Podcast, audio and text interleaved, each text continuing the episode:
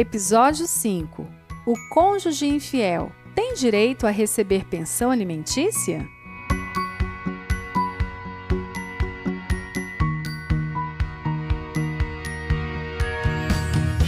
Certa pessoa me procurou recentemente para saber se, mesmo tendo sido traído, deveria pagar pensão de alimentos à ex-companheira, já que, por reiteradas vezes, ela descumpriu um dos requisitos da união conjugal, que é a fidelidade.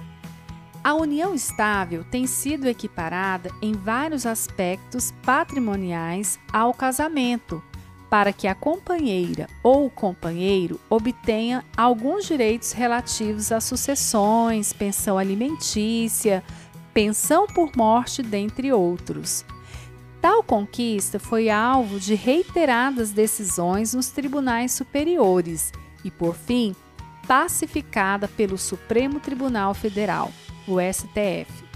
No entanto, tal equiparação também deve abranger as obrigações entre os companheiros, tal como há entre os casados.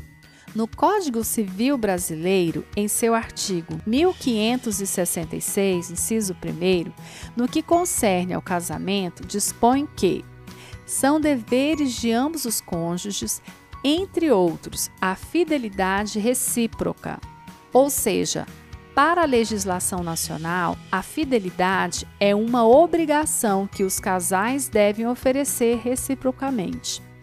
A infidelidade, portanto, é razão de desfazimento da união conjugal, trazendo grande frustração, constrangimento e indignidade para o cônjuge ou companheiro traído.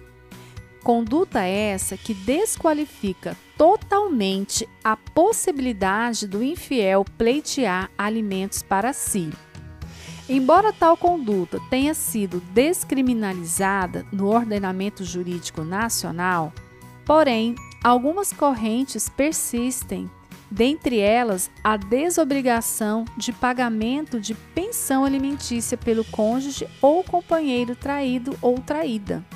Nesse entendimento, a própria Constituição Federal, em seu artigo 226, parágrafo 3, regulamentado pela Lei 9278 de 96, destaca o dever de fidelidade na relação entre os cônjuges, ali expresso no vocábulo lealdade.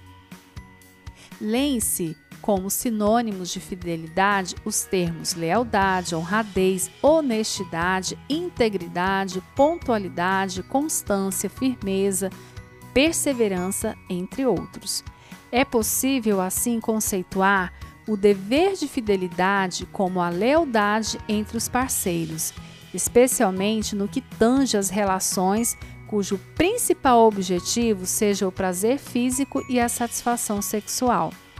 Mas a fidelidade não se restringe apenas ao ato sexual em si, também abarca a modalidade patrimonial e virtual. Nesse sentido, o Superior Tribunal de Justiça, STJ, em julgamento recente de relatoria da ministra Maria Isabel Galotti, reconheceu a tese de que a traição no casamento e na união estável é descumprimento do dever conjugal que acarreta aplicação de sanções ao infiel, que versa acerca da legalidade da aplicação de sanções a quem descumpre dever conjugal.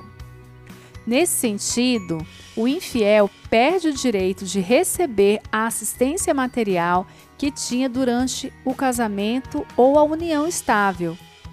Nesse sentido, o traidor é condenado a pagar uma indenização pelos danos morais e materiais que ocasionou ao traído. Assim como constou no acórdão do TJ de São Paulo, que manteve esse julgado, de relatoria da ministra Maria Isabel Galotti, a infidelidade ofende a dignidade do outro cônjuge, porquanto o comportamento do infiel provoca a ruptura do elo firmado entre o casal ao tempo do início do compromisso, rompendo o vínculo de confiança e de segurança estabelecido pela relação afetiva. Nesse sentido, A infidelidade ofende diretamente a honra subjetiva do cônjuge e as consequências se perpetuam no tempo, porquanto os sentimentos negativos que povoam a mente do inocente não desaparecem com o término da relação conjugal. Tampouco podemos esquecer que a infidelidade conjugal causa ofensa à honra objetiva do inocente, que passa a ter a sua vida social marcada pela mácula que lhe foi imposta pelo outro companheiro. Indignidade reconhecida, cessação da obrigação alimentar declarada. Essa foi a decisão.